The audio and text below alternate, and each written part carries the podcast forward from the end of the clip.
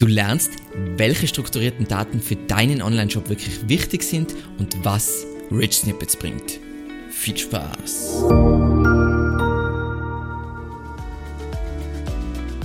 Mein Name ist Alexander Russ und SEO ist mein täglich Brot. Wir quatschen auf diesem Kanal über SEO und Content Marketing. Wenn du lernen willst, wie du nachhaltig Kunden über deine Website gewinnen kannst, dann abonniere jetzt gleich diesen Kanal. Zum Reinstarten, wieso sind strukturierte Daten für einen Online-Shop überhaupt sinnvoll? Google crawlt und indexiert deinen Shop und wendet eben dabei Algorithmen an, um den Inhalt und seine Absicht zu verstehen.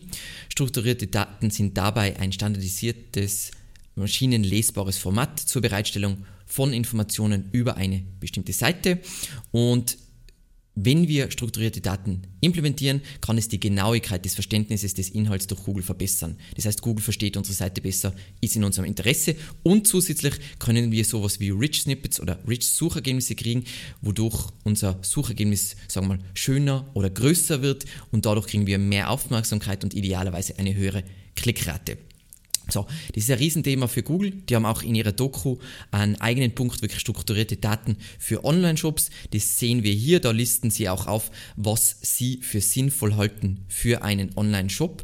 Was wir jetzt machen, ist, was aus unserer Erfahrung und basierend auf unseren Tests je Seitentyp sinnvoll ist zu implementieren. Und das gehen wir jetzt dann Schritt für Schritt durch und auch ein wenig oder ein wenig, wir schauen uns genau die Überlegungen dahinter an.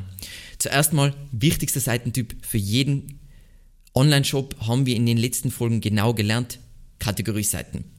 Was hier wichtig ist, früher hat es da alle möglichen Hacks und Tricks gegeben, wie man dann Sternenbewertungen auf Kategorieseiten bekommt. Wir haben jetzt in unseren letzten oder über, über, sagen wir mal, das letzte, es ist so schwer einzuschätzen, aber auf jeden Fall über das letzte Jahr festgestellt, dass es keine Vorteile mehr bringt, ähm, strukturierte Daten mit Product Markup auf Kategorieseiten zu verwenden. Also man kriegt da einfach keine Sterne mehr durch den Aggregate Rating Trick.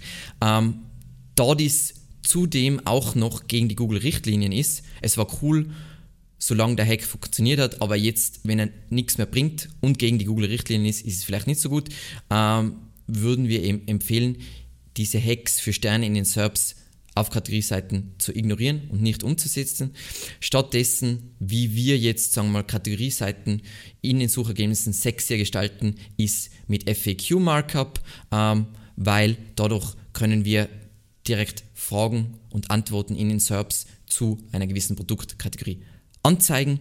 Ähm, es gibt zum FAQ Markup ein eigenes Video, aber wir schauen uns das jetzt ganz kurz an. In der Doku von Google wird ganz genau erklärt, ähm, wie das funktioniert. Das Suchergebnis schaut dann so aus. Das kennen wir als URL, Title Tag, Meta Description und dann haben wir hier Frage und wenn ich hier klicke, die Antwort und macht unsere, das Suchergebnis für eine Kategorieseite natürlich deutlich größer und sexier. Und ob du das richtig implementieren, implementieren kannst, und es geht jetzt nicht nur um diese spezifische FAQ-Page, sondern jedes Reach-Suchergebnis. Hier kannst du immer die URL eingeben und testen, ob die strukturierten Daten korrekt implementiert wurden, weil es geht immer darum, dass du alle äh, Properties hast, die Google erfordert. Also es hat immer so, es gibt Must-Have Properties und Properties, die man hinzufügen kann. Und das wird da gefeedbackt. Oder vielleicht hast du es komplett falsch implementiert und es funktioniert überhaupt nicht. Dann wirst du das auch hier feststellen. So, dann Produktseiten. Was ist hier gut zu wissen?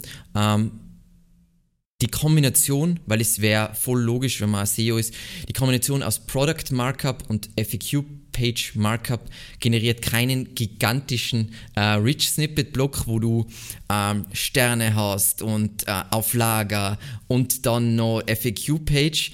Ähm, wenn eben beide Markups gültig auf einer URL vorkommen, werden in den SERPs nur die Daten aus dem Product Markup angezeigt. Das heißt, das FAQ.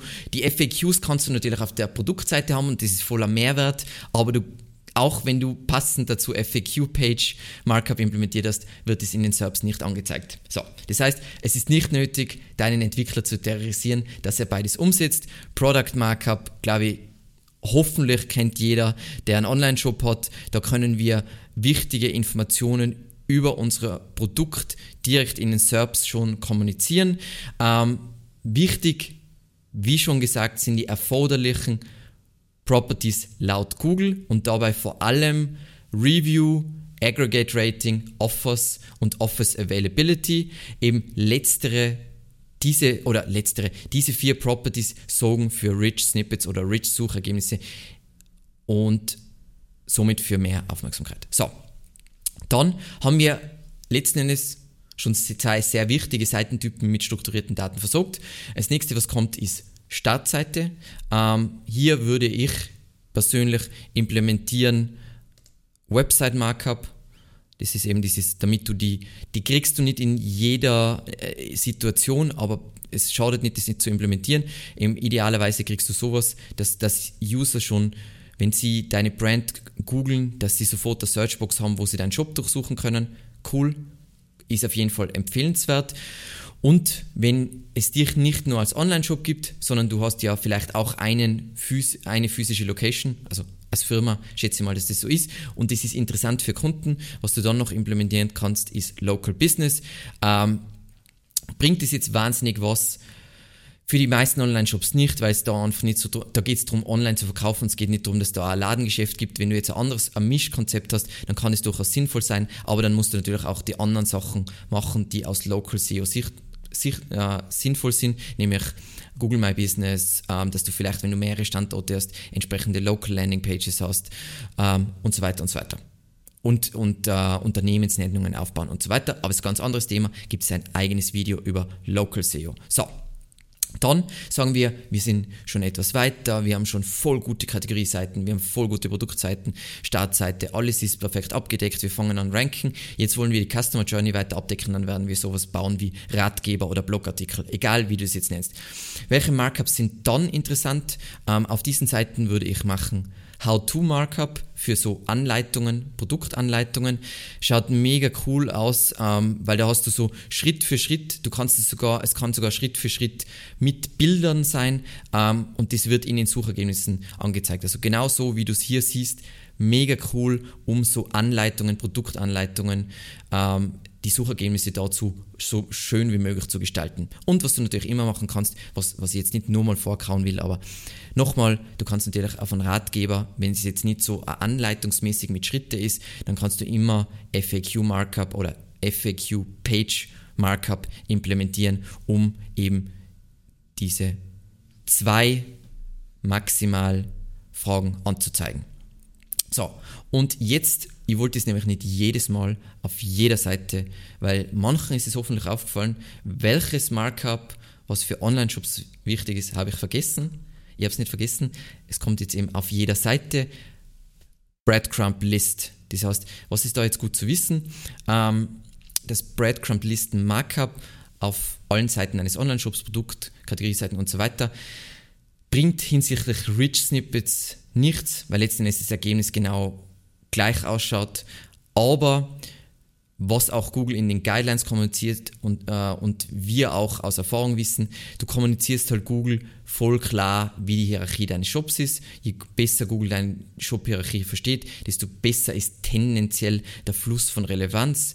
Das heißt, Google rankt die tendenziell einfach, man kann jetzt nicht sagen besser, aber Google versteht besser, worum es geht und kann deswegen besser einschätzen, zu welchen Keywords du relevant bist. Das heißt, wir wollen unbedingt Breadcrumb List implementieren.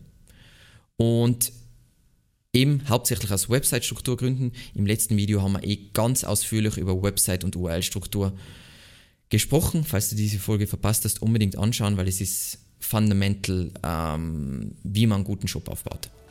Und damit, es ist eigentlich voll einfach, sind wir auch schon wieder am Ende ich hoffe, die Folge hat dir weitergeholfen.